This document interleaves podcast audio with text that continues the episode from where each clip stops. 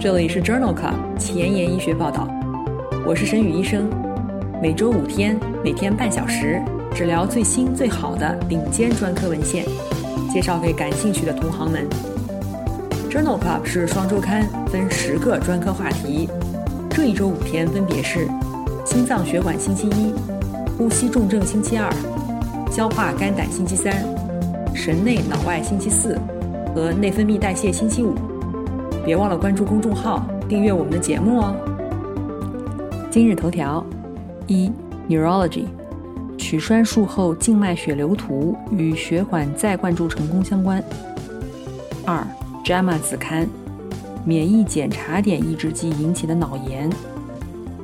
三、Nature 子刊，靶向 Tau 蛋白的单克隆抗体治疗进行性核上性麻痹。这里是 Journal Club 前沿医学报道。神内脑外星期四，Neurology Thursday，我是主播神宇医生，精彩即将开始，不要走开哦。今天临床实践的第一部分，我们来聊一聊急性缺血性脑卒中的介入治疗。对于前循环近段大动脉闭塞所导致的缺血性脑卒中，症状发作六个小时以内，早期动脉内取栓治疗优于单纯的静脉溶栓。如果前循环大动脉闭塞症状发作六个小时以内，排除了脑出血，而且患者存在持续性的致残性的神经功能障碍，无论是否进行静脉溶栓，都应当推荐接受动脉内机械取栓术。如果临床症状严重，与影像学所提示的梗死面积不匹配，那么在六到十二个小时以内进行机械溶栓，也可以减少残疾发生。对于基底动脉、椎动脉、大脑后动脉闭塞所导致的急性缺血性脑卒中患者，机械取栓的获益尚不明确，但是在二十四小时以内取栓仍然有可能获益。在既往的节目当中，我们曾经多次聊到过缺血性脑卒中。关于缺血性脑卒中的药物治疗，是在第十四期、七十四期和八十四期以及一百七十四期的节目当中。关于脑卒中的介入治疗，我们在第零四期、一百一十四期和一百四十四期的节目当中聊过。关于急性脑卒中的溶栓治疗，是在第一百二十四期的节目当中。有兴趣的朋友可以点击链接重复收听哦。血管内取栓术治疗症状性前循环大血管闭塞引起的脑卒中。其疗效在很大程度上受诊断分诊及时性的影响。在《JAMA Neurology》杂志二零二一年三月刊上发表了一项前瞻性的队列研究，比较了在急诊条件下七种用于诊断症状性大血管闭塞的量表的准确性。这项研究分析了荷兰某大型城市市中心疑似卒中的急诊患者共两千人，患者的平均年龄为七十一岁。有一半为男性，其中一百五十八人最终被诊断为大血管闭塞性卒中。作者使用急救车上填写的资料，重建了以下七个预测量表，这包括洛杉矶运动量表 （LAMS）、快速动脉闭塞评估量表 （RACE）、辛辛那提分诊评估表、院前急性卒中严重程度量表 （PASS）。凝视面壁言语时间 （GFAST） 测试，以及现场评估卒中分诊量表。这七个量表的准确度在0.79到0.89之间，其中以洛杉矶运动量表 （LAMS） 和快速动脉闭塞评估量表 （RACE） 的评分最高，敏感性为38%到62%，特异性为80%到93%。量表的可执行评分为百分之七十八到百分之八十八，可执行率最好的是院前急性卒中严重程度量表 （PASS）。因此，作者认为这七种院前预测量表都具有很好的准确性和特异性。其中，以洛杉矶运动量表 （LAMS） 和快速动脉闭塞评估量表 （RACE） 的评分是最高。对于大血管闭塞其他机构转运来的患者，直接进行血管造影手术，可能比复查影像学检查以后再进行手术节约更多的时间。同样是在《JAMA Neurology》杂志2021年8月刊上发表了一项回顾性的队列研究，评价了转院患者当中直接进行血管造影手术是否安全。与六个小时以上接受血管造影手术的患者相比，是否能够改善结局？文章纳入了二十四小时以内出现的前循环大血管闭塞，需要转运并且接受手术的患者，一共一千一百人，中位年龄为六十九岁，其中有三百多例患者在转运以后直接接受了血管造影手术。作者发现，直接血管造影的患者。阿替普酶的干预比例更高，分别为百分之六十一和百分之五十一，其他的基线特征相似。直接造影手术组从患者抵达介入中心到血管穿刺的中位时间更短，分别为三十四分钟和六十分钟。总的来说，无论是在正常工作时间还是非正常工作时间，直接造影组的三个月以后功能学独立的患者比例更高，分别为百分之五十二和百分之三十七。死亡率更低，分别为百分之十七和百分之二十四。在影像学复查以后再进行手术的患者，时间每拖延十分钟，三个月以后功能学独立的可能性降低百分之五。因此，这项回顾性的队列研究认为，在时间窗内转运病人中直接进行造影手术能够缩短治疗时间，改善功能学结局。在转运时间延误的患者当中。影像学复查也是合理的，最佳的转运流程可以改善患者的预后。在大血管闭塞引起的急性缺血性卒中进行取栓术以后，丰富的侧支循环与成功的再灌注相关。在《Neurology》杂志二零二一年六月刊上发表了一项多中心回顾性研究，评价了良好的静脉血流图。是否也和取栓术以后血管成功再灌注相关？文章一共纳入了五百多例大血管闭塞以后引起脑卒中的患者。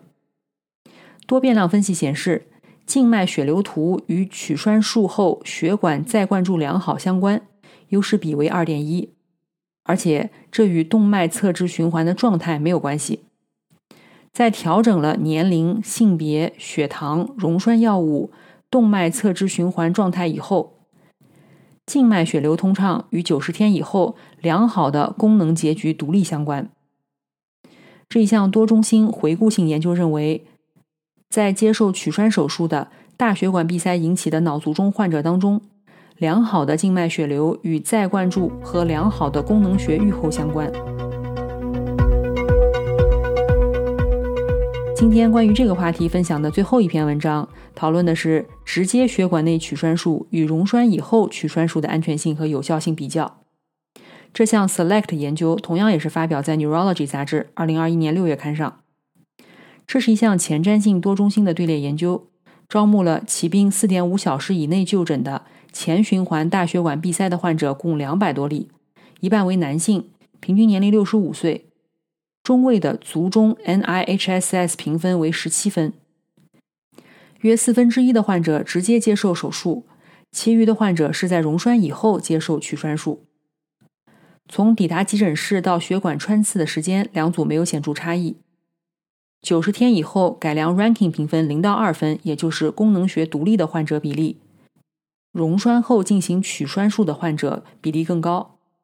分别为百分之五十七和百分之四十四。优势比二点零，而且九十天的死亡风险可以降低百分之八十，风险比为零点二。在亚组分析当中，基线 NIHSS 评分小于十五分的患者，溶栓以后取栓术的患者九十天达到功能学独立的几率增加近五倍，优势比为四点八七。但是评分大于十五分的患者，这种关联性不显著。同样的，缺血坏死核心小于五十立方厘米的患者，溶栓后取栓的患者功能学结局更好，优势比为二点一。但是，梗死核心体积大于等于五十立方厘米的患者，这种关联性并不明显。这项 SELECT 研究认为，溶栓以后取栓术似乎临床结局更好，特别是对于 NIHSS 评分更低、梗死体积更小的患者。但是在严重卒中的患者当中，没有观察到类似的获益。今天临床实践的第二部分，我们来聊一聊唐氏综合征和阿尔兹海默病。由于唐氏综合征的患者，编码淀粉样前体蛋白的位于二十一号染色体长臂的 APP 基因多了一个拷贝数，因此导致相应的 mRNA 生成增加。淀粉样前体蛋白生成增加，所以唐氏综合症的患者通常在五十岁左右出现阿尔兹海默病的典型神经病理及功能改变，大多数可以合并癫痫发作。阿尔兹海默病是唐氏综合症患者死亡的主要原因。在既往的节目当中，我们曾经多次聊到过阿尔兹海默病。其临床特点是在第十四期、五十四期和一百零四期的节目当中；关于阿尔兹海默病的预防和治疗是在第二十四期的节目当中。有兴趣的朋友可以点击链接重复收听哦。先前的研究表明，ApoE epsilon four 等位基因与退行性痴呆发病风险和年龄相关。在《JAMA Neurology》杂志二零二一年八月刊上。发表了一项多中心队列研究，探讨了 ApoE epsilon four 等位基因与唐氏综合症患者痴呆症状及其生物标志物的相关性。这是两个中心的队列研究，招募了唐氏综合症的患者共四百六十人，其中五分之一为 ApoE epsilon four 等位基因携带者，平均年龄在四十五岁到四十三岁。研究发现。ApoE epsilon four 等位基因携带者与非携带者相比，出现阿尔兹海默病症状的平均年龄更小，分别为五十岁和五十二岁，而且更有可能出现早期的认知功能下降。生物学标志物方面，携带者在四十岁以前脑脊液当中淀粉样变蛋白 beta one 四十二比四十的比值更低。血清当中磷酸化唾幺八幺蛋白升高更早，皮质代谢和海马体积异常出现更早，皮质下和顶枕结构以及颞内侧体积更小，但是神经丝清链和脑脊液当中总唾蛋白以及磷酸化唾幺八幺蛋白没有差异。这一项多中心队列研究认为，唐氏综合症患者当中。携带 ApoE epsilon four 等位基因，增加了其阿尔兹海默病的风险。在《Lancet Neurology》杂志二零二一年八月刊上，发表了另外一项多中心队列研究，讨论了血浆神经丝清链在诊断阿尔兹海默病合并唐氏综合征方面的临床应用，并且评价了其预后价值。文章包括了来自六个中心的两百多例成年唐氏综合症患者，其中百分之七十无症状，百分之十四存在阿尔兹海默病的早期症状，百分之十二已经出现了痴呆。在平均三点六年的随访当中，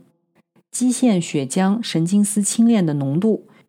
可以用于鉴别无症状参与者与阿尔兹海默病早期患者，曲线下面积为零点八三。当用于鉴别无症状参与者和痴呆患者时，曲线下面积达到零点九四，而且在基线时，血浆神经丝清链的浓度每增加一皮克每毫升，则临床进展风险增加百分之四。无症状而且病情无进展的参与者，血浆神经丝清链的浓度每年增加百分之三；无症状且病情进展的参与者，浓度每年增加百分之十一。已经出现早期症状而且病情进展的患者，每年增加百分之十六。在痴呆参与者当中，该浓度每年增加百分之二十四。因此，作者认为血浆神经丝清链的浓度对于唐氏综合症合并症状性阿尔茨海默病有很好的诊断和预测预后的能力。这项结果支持使用血浆神经丝清链的纵向轨迹用于临床研究。作为病情变化的生物学标记物。今天关于这个话题分享的最后一篇文章，同样也是发表在《Lancet Neurology》杂志二零二一年八月刊上。这项横断面的研究讨论了唐氏综合症和常染色体显性阿尔兹海默病患者脑脊液生物标志物的模式，目的是增加对于这两种高风险人群的疾病机制的理解。研究一共纳入了四十一例唐氏综合症患者和一百九十二例常染色体显性阿尔兹海默病突变携带者，以及非携带者的兄弟姐妹作为对照组。参与者中一半为男性。年龄在三十到六十一岁之间。研究发现，唐氏综合症的患者阿尔兹海默病相关的脑脊液生物标志物的模式，与常染色体显性阿尔兹海默病突变携带者非常相似。这其中包括了淀粉样变蛋白贝塔 one 四十二与四十的比值降低，磷酸化 Tau 相关标志物增加。神经元轴突突触损伤标志物，以及新型胶质细胞增生，以及神经炎症标志物显著异常。这两组患者的差异主要包括：唐氏综合症的患者当中，淀粉样蛋白贝塔和新型胶质增生以及神经炎症指标总体浓度更高；无症状的参与者，脑脊液透蛋白和神经丝轻链水平潜在升高。因此，作者认为，唐氏综合症和常染色体显性阿尔兹海默病患者的脑脊液生物标志物的变化十分相似。今天的交叉学科板块，我们来聊一聊免疫检查点抑制剂引起的脑炎。这一项系统综述发表在《JAMA Neurology》杂志二零二一年七月刊上。脑炎是一种继发于肿瘤免疫治疗的严重免疫相关不良事件，可能可以完全治愈，也可能致命。这篇文章研究了免疫检查点抑制剂诱发的脑炎的表现，并且识别与预后相关的特征。系统综述一共纳入了七十七篇文章和五个单中心研究，共八十二例患者的数据，男性占百分之六十三，平均年龄六十一岁。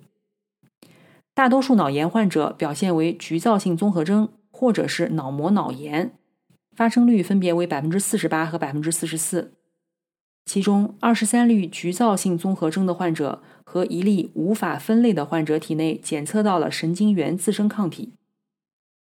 没有局灶综合征或者抗体阴性的局灶综合征患者预后良好。